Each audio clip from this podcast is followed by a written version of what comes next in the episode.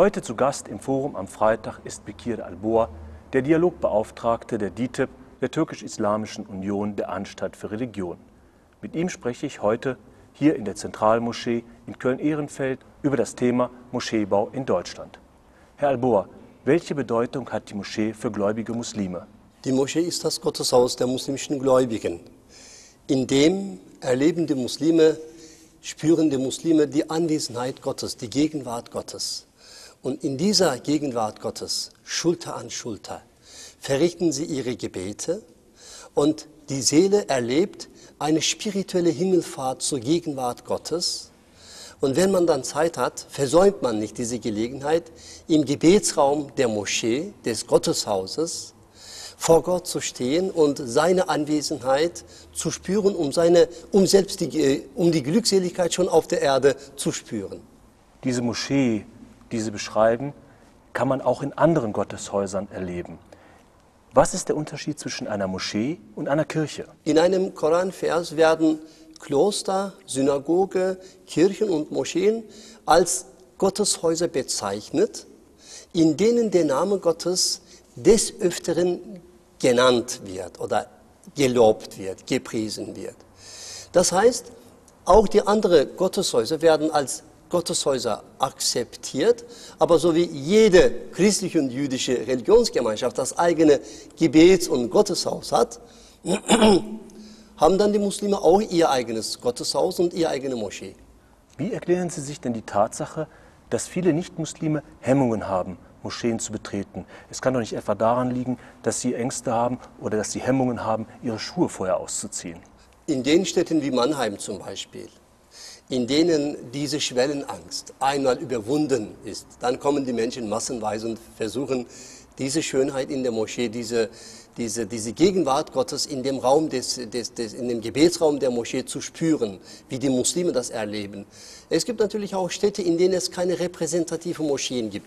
Die repräsentative Moschee lädt die Menschen ein und sagt, komm, ich bin sichtbar, du kannst reingehen und erleben, beobachten, beiwohnen, was die Muslime tun. Nun gibt es kritische Stimmen, die sich beklagen, dass Moscheen in Deutschland kleine Parallelgesellschaften seien, in denen die Muslime sich vor der Außenwelt abschotten würden. Was sagen Sie dazu? Der Begriff Parallelgesellschaft ist ein sehr unzutreffender Begriff. Es gibt christliche Gemeinden, es gibt jüdische Gemeinden, es gibt Agnostiker, es gibt Muslime, es gibt Gotteshäuser, es gibt auch muslimische Gotteshäuser und muslimische Gläubigen. Die Menschen schotten sich dort nicht ab, um sich von der Gesellschaft zu separatisieren, sondern sie gehen dorthin, um zu beten oder um dort sich zu begegnen. Deswegen Parallelgesellschaft, wir haben in Deutschland keine Parallelgesellschaft. Soziologisch betrachtet ist der Begriff Parallelgesellschaft für deutsche Verhältnisse falsch. Wir sind äh, mit Blick auf Integration in Deutschland viel besser als in vielen Ländern, England, Frankreich. Wir sind eigentlich vorbildlich in Deutschland. Seit einigen Jahren werden in Deutschland Moscheen gebaut, ja. die sich weithin mit Kuppel und Minarett auszeichnen oder weithin mit Kuppel und Minarett sichtbar sind. Viele Nichtmuslime haben Ängste, haben Angst vor dem Bau dieser Moscheen. Können Sie diese Ängste nachvollziehen? Natürlich, der Islam wird ja äh, täglich äh, in mehreren Massenmedien nicht unbedingt sehr sachgemäß dargestellt. Und die Weltereignisse fördern natürlich diese Ängste. Ich kann es verstehen, denn die Leute nehmen diese Ängste nicht aus der Luft, sondern sie sehen Bilder und die Bilder hinterlassen ihre Eindrücke. Aber ich kann nur sagen, dass diese Angst für Deutsche, für unsere Deutschlandsverhältnisse äh, nicht zutreffend ist. Wir haben in Deutschland circa 2500 Gebetsräume. Die meisten von ihnen sind noch Hinterhofsmoscheen. Die meisten von ihnen sind im Kellerraum oder umfunktionierte Fabrikhalle oder umfunktioniertes ähm, Stockwerk. Von 2500 äh, sind etwa 110 repräsentative Moscheen. Die meisten von ihnen sind im Industriegebiet in den Industriegebieten der Stadtteile in mehreren Staaten errichtet. Deswegen, wir haben nicht eine Überflutung von repräsentativen Moscheen. Viele äh, dieser repräsentativen Moscheen, selbst mit Kuppel oder Minarett, sind bescheidene Häuser und nicht äh, so äh, Überdimensionen, haben keine Überdimensionen. Nun gibt es Menschen, die den Moscheebau in Deutschland kritisieren, ja. weil sie sagen, Muslime haben das Recht, in Deutschland Moscheen zu bauen, Aber Christen haben nicht das Recht, Kirchen in islamischen Ländern zu bauen. Wie entgegnen Sie auf diesen Vorwurf? Ich kann nur um differenzierte Betrachtung bitten. Denn es gibt muslimisch geprägte Länder, in denen man Kirchen errichten kann. Als ein Beispiel, in der Nähe von Alanya gibt es zum Beispiel in der Türkei einen Garten der, Garten der Religionen, in dem eine Synagoge, eine Moschee, eine Kirche, nagelneue Häuser, Schulter an Schulter die Versöhnung der Religionen verkörpern. Ich habe mehrere repräsentative Kirchen in den Golfstaaten gesehen. Ich könnte auf Anhieb 15 solcher Kirchen, repräsentative Kirchen zeigen. Und ich war vor kurzem in Karachi, habe ich 120 Kirchen dort, hat man mir gesagt. Und ich habe mit meinen Augen dort Kirchen erlebt, deren Kirchentürme viel höher sind als die Minarette. Nun soll an der Stelle, wo wir uns befinden, in naher Zukunft eine neue große Moschee mit Minarett und Kuppel gebaut werden. Dieser Bau wird begleitet mit großem Vorbehalt von vielen Bürgern hier in Köln. Konnten Sie damit rechnen, dass die Situation so eskalieren würde? So eine Situation hatten wir auch in Mannheim gehabt, schon in den 80er, 90er Jahren. Das äh, spielt sich hier jetzt noch einmal.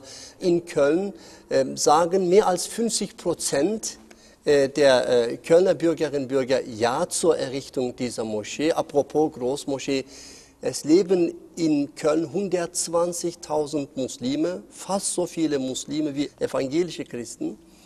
Und für 120.000 Muslime wird zum ersten Mal in ihrer Immigrationsgeschichte von 45 Jahren eine Moschee errichtet, in der 2000 Menschen höchstens auf einmal beten können.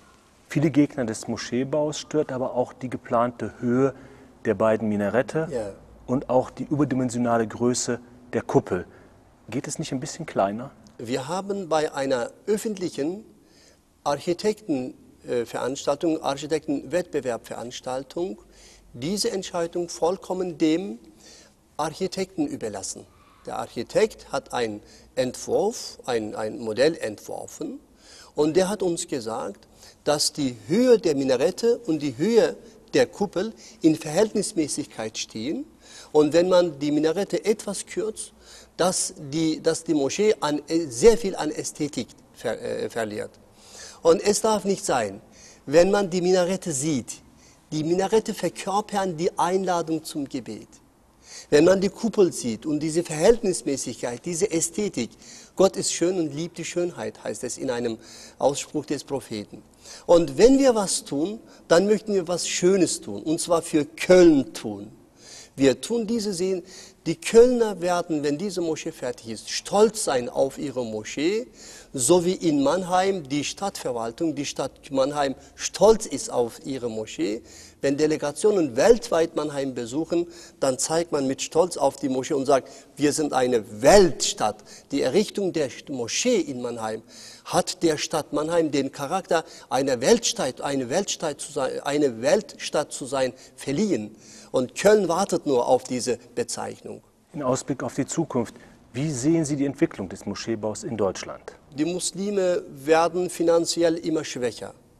Die Anzahl der Arbeitslosen nimmt zu unter den äh, auch muslimischen Migranten und Migranten. Und unter dieser äh, Finanzschwäche kann ich mir nicht mehr vorstellen, dass bald man äh, mehrere Moscheen sich, Errichtung von mehreren repräsentativen Moscheen leisten werden kann. Aber Zentren wie Hamburg, Zentren wie Hannover, äh, Kassel äh, äh, und so weiter und so fort haben noch keine repräsentativen Moscheen. Es kann sein, dass dort die Muslime ihre finanziellen Kräfte zusammenbündeln und sagen, Mensch, es ist doch eine Schande für uns, es leben hier 20.000 Muslime, zum Beispiel Kassel, und wir haben noch keine Moschee.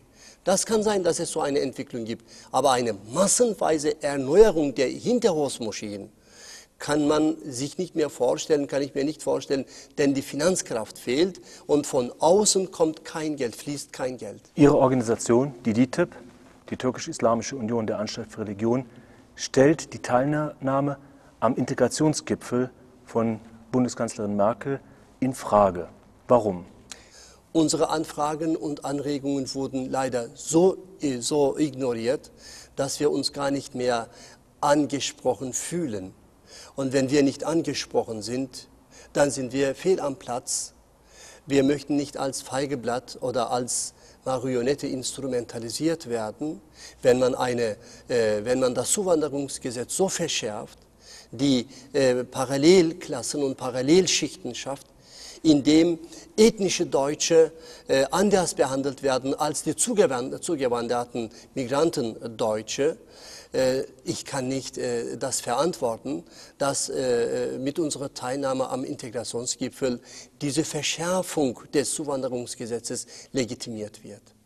Aber wäre denn ein Rückzug das richtige Signal, um den Integrationsgipfel in Frage zu stellen, ein Ort, wo es eigentlich um Verständigung und Kommunikation geht? Also Rückzug ist ein, ein falscher Begriff.